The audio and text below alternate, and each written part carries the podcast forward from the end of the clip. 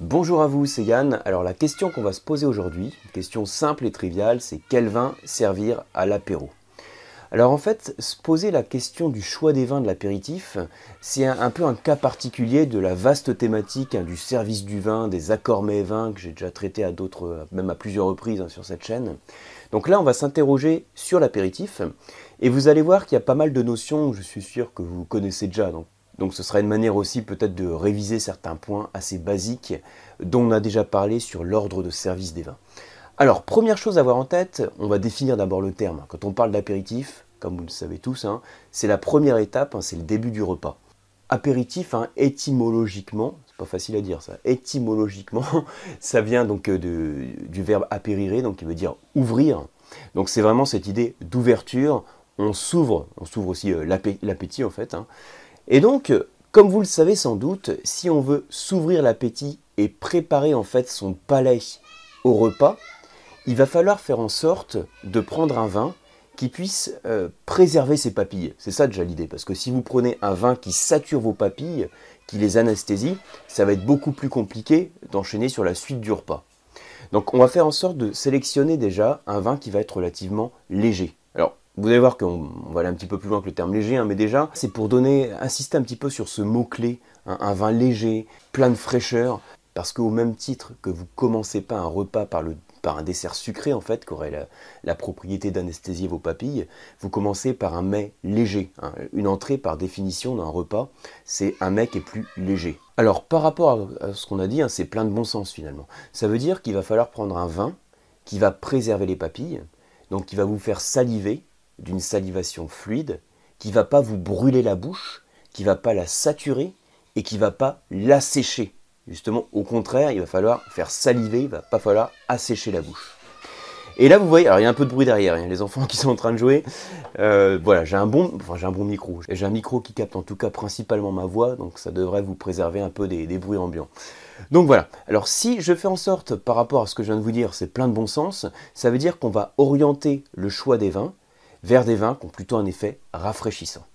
Alors, je vous ai fait ce petit graphe euh, que j'ai déjà abordé hein, cette notion d'une manière un petit peu différente en fait. Vous voyez que ici, alors là j'ai le terme léger. Donc là on a les vins légers et ici j'ai les vins puissants. Bon, on va faire simple, hein, léger, puissant.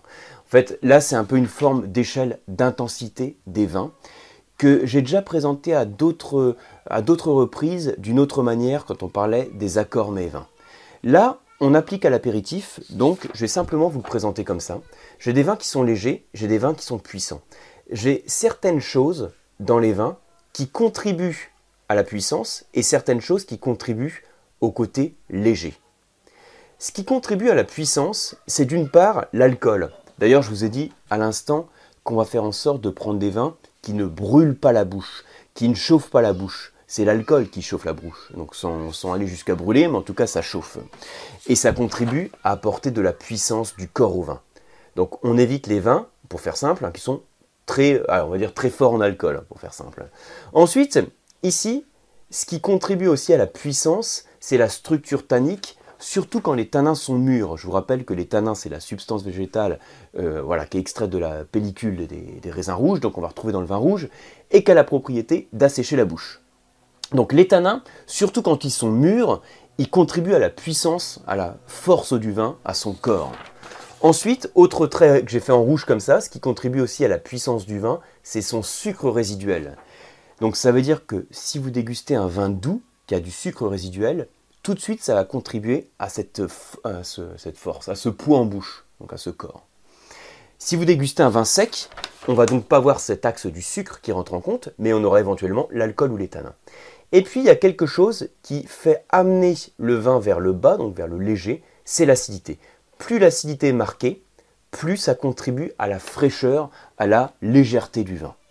Et vous voyez, donc ça c'est un schéma en fait euh, tout bête, à connaître par cœur, parce qu'en fait ça permet de comprendre simplement comment on va orienter le choix des vins. Ça veut dire que moi, je suis sur un apéritif, je préserve mes papilles, il faut des vins qui soient de ce côté. Donc un vin plutôt sur l'acidité, pas trop d'alcool, pas trop de tanin, et puis euh, pas trop de sucre, donc si possible sec. D'autre part, comme on parle d'un euh, vin assez léger, je vous déconseille en apéro de servir un grand vin de garde un qui a fait plusieurs années dans votre cave, voilà la bouteille, la, quille premium, hein. gardez-le plutôt pour la suite, soit pour une dégustation pure, hein, pourquoi pas, soit au cours du repas.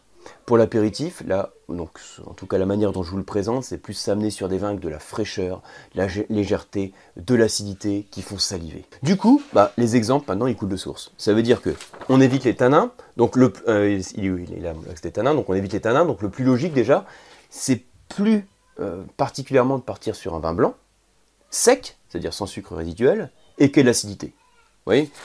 Vin blanc, euh, sec, il faut pas de sucre, et qui de l'acidité et pas trop d'alcool. Donc typiquement un vin blanc sec, vif, je peux dire tendance septentrionale, le climat frais par exemple. Hein.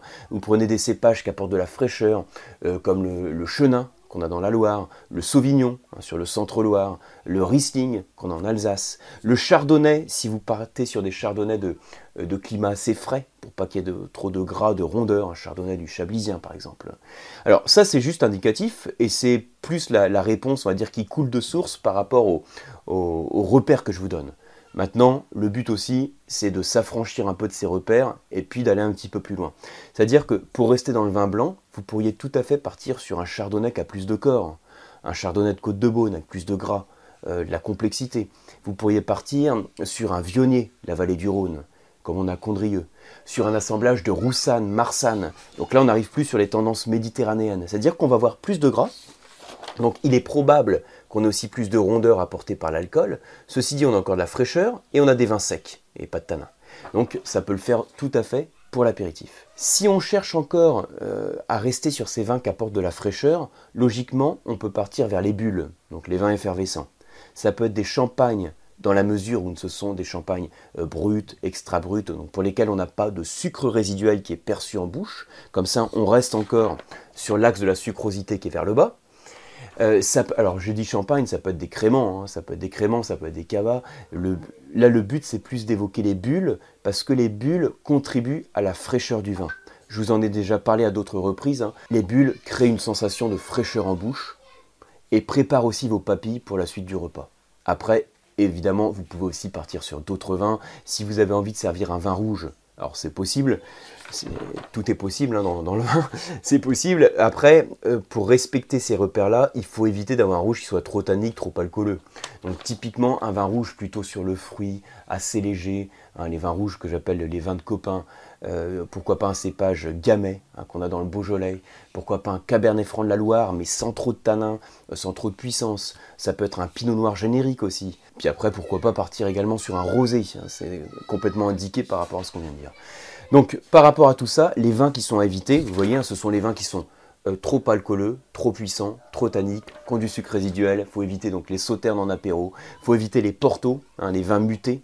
Euh, de manière générale, il faut les éviter parce qu'ils ont à la fois du sucre, ils ont à la fois de l'alcool et donc ça anesthésie les papilles. C'est plutôt des vins qu'on va réserver pour la fin du repas. C'est plus des vins de dessert. Là encore, si vous êtes habitué à déguster des vins doux, des vins avec du sucre résiduel, des vins mutés en apéro, ce que je vous invite, c'est à tester autre chose, c'est aussi le but. Euh, vous allez voir qu'au même titre, ce que je disais tout à l'heure, au même titre qu'on commence un repas par une entrée et pas par un dessert, le but, ça va être toujours de préserver ses papilles pour la suite du repas. Voilà, j'espère que ces quelques repères, ils vous ont parlé, que ça vous sera utile pour vos, bah voilà, pour vos prochains, prochains apéros. Si c'est le cas, merci de liker la vidéo, de la partager. Pour ma part, je vous retrouve sur les cours d'onologie du COAM, sur les diplômes, et puis sur les masterclass de dégustation. Et puis si ce n'est pas encore fait, merci de vous abonner à ma newsletter. A bientôt